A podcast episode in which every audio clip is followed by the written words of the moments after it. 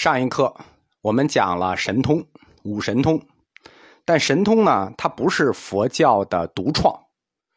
佛教同时反对把获取神通作为修持禅定的目标。禅定的目标是什么呢？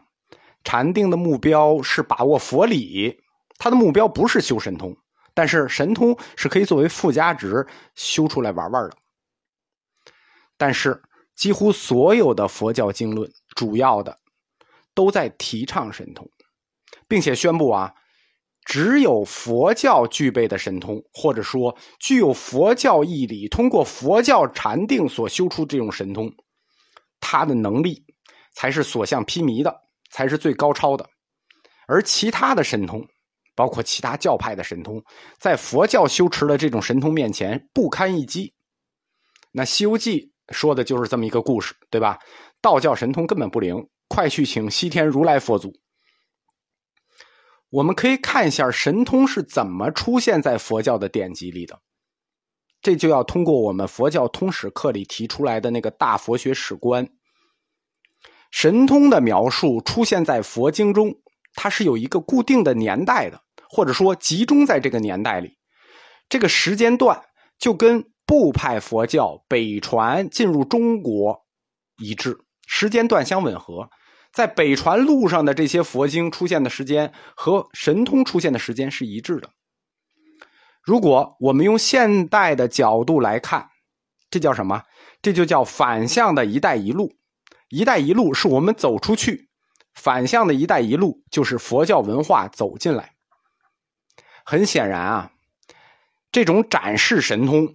用神通示教，他的目标是很清楚的，就是要争取信众，争取教众，争取信众们的信心。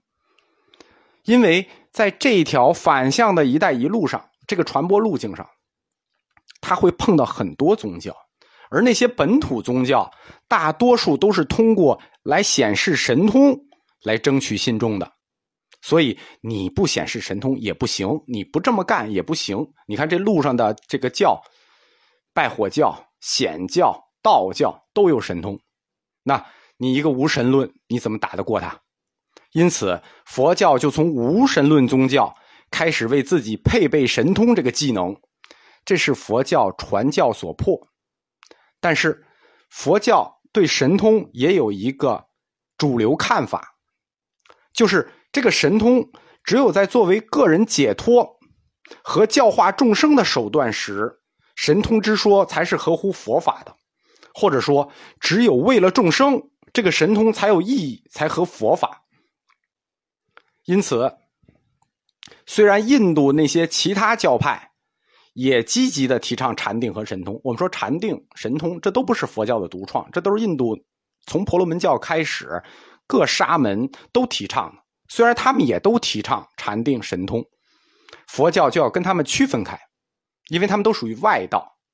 为了区别于外道提倡的这些神通，佛教就在这个五通，因为这五通是大家共有的，修禅定都可获得的五通，就在这五通上加了一通，就是佛教专门的一通，叫做漏尽通。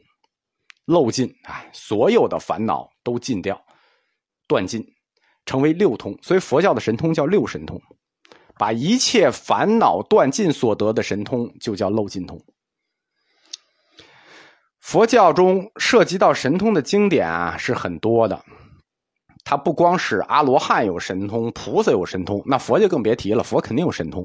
其实一些很低的、较低级的修持者都能获得神通，就普通僧人较低级，他不是阿罗汉，都没到这一级，他也能有神通。我们中国佛教史上就出现过很多以神意著名的僧人，我们都称他们为神僧。最著名的是谁？佛图澄，这个必须听过通史，就是庐山慧远的老师叫弥天释道安，已经了不得了。弥天释道安的老师叫佛图澄，这就是个胡僧。有神通的僧人，在中国史上，他们还有一个特点，大部分都是胡僧，换句话说，都是少数民族僧人或者番僧、外国僧人或少数民族僧人。从佛教史来看，宋朝以后，神僧就出现的很少，这是为什么呀？这是因为这个如果有神意，它就具有号召力，所以神僧就成为统治阶级严厉打击的对象。就你敢说有神通，你就会遭到统治阶级打击。所以汉僧出的神僧很少，神僧一般都是少数民族，尤其是以藏族、蒙族出的多，因为他们的统治阶级不打击这个，他们信这个。僧史专门为神僧。作为一个门类立传，在僧史里头分六类，其中神僧这一类叫做感应类。比如说，我们看《宋高僧传》，这叫感应类。感应类的就是神僧。虽然在经典中屡屡提到神通，但是我们说这种神通只是在用于度救众生和个人解脱方面才合乎佛法。其实更。窄的范畴是只有度众生的时候，他才合佛法，个人解脱都不提倡。因此，在僧侣的日常生活中，戒律是严格规定的，禁止谈神通。我们前面的课讲过，谈得神通就叫大妄语，就是你说胡话最高的等级。大妄语就是说你获得了神通，因为所谓获得神通这件事。是最容易导向谣言惑众的，就是说，我们看啊，凡是那些欺世盗名的、欺财骗色的、导向谣言的，往往都是声称自己获得了神通。妄语这条戒律指的就是说自己有神通，因为佛教认为，即使自己真的已经获得了神通啊，比如我真的修获得了神通，是不能对外炫耀的。对吧？我只能用于度众生，我不能炫耀，我不能说，我有我也不能说。所以换句话说，说了的，对吧？佛教之所以会制定这样的戒条，说明世尊释迦牟尼早已经理性的认识到了神通具有虚妄性的特点。我们不说一定是虚妄，是具有虚妄性的特点，并且。世尊认识到，如果神通就是拥有了神通，他可能会对戒律产生破坏性。因为一个僧团里，一旦某个僧人开始自言宣称有了神通以后，短时间内他对教团和信众可以产生凝聚力，长期看这是不利的，因为你早晚你是要圆寂的。那唯一解决他的方法，可能就是活佛制。就是始终持续，所以世尊通过制定戒律戒条来限制神通。佛陀限制神通，不光是出于说理性的认识到神通它具有一定的虚妄性，对吧？还有神通会破坏戒律。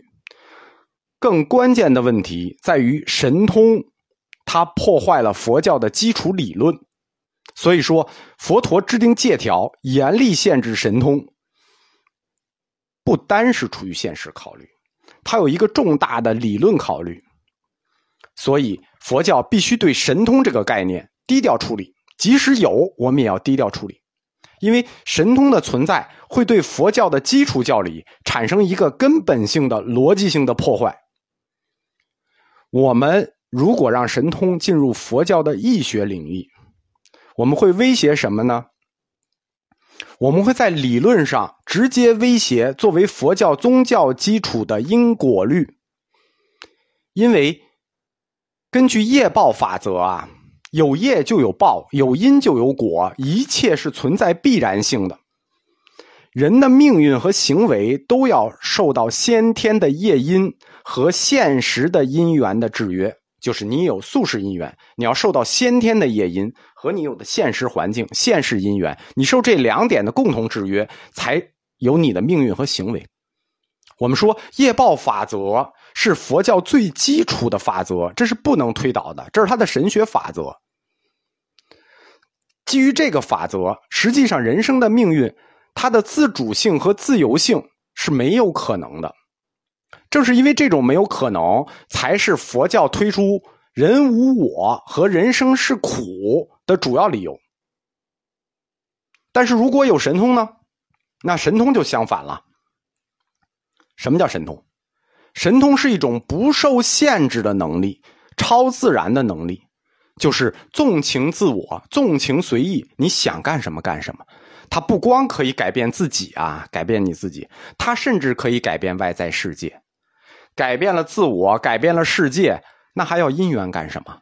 还要业报干什么？还要因果法则干什么？你要是具有改变世界的能力，那改变因缘束缚就不在话下了。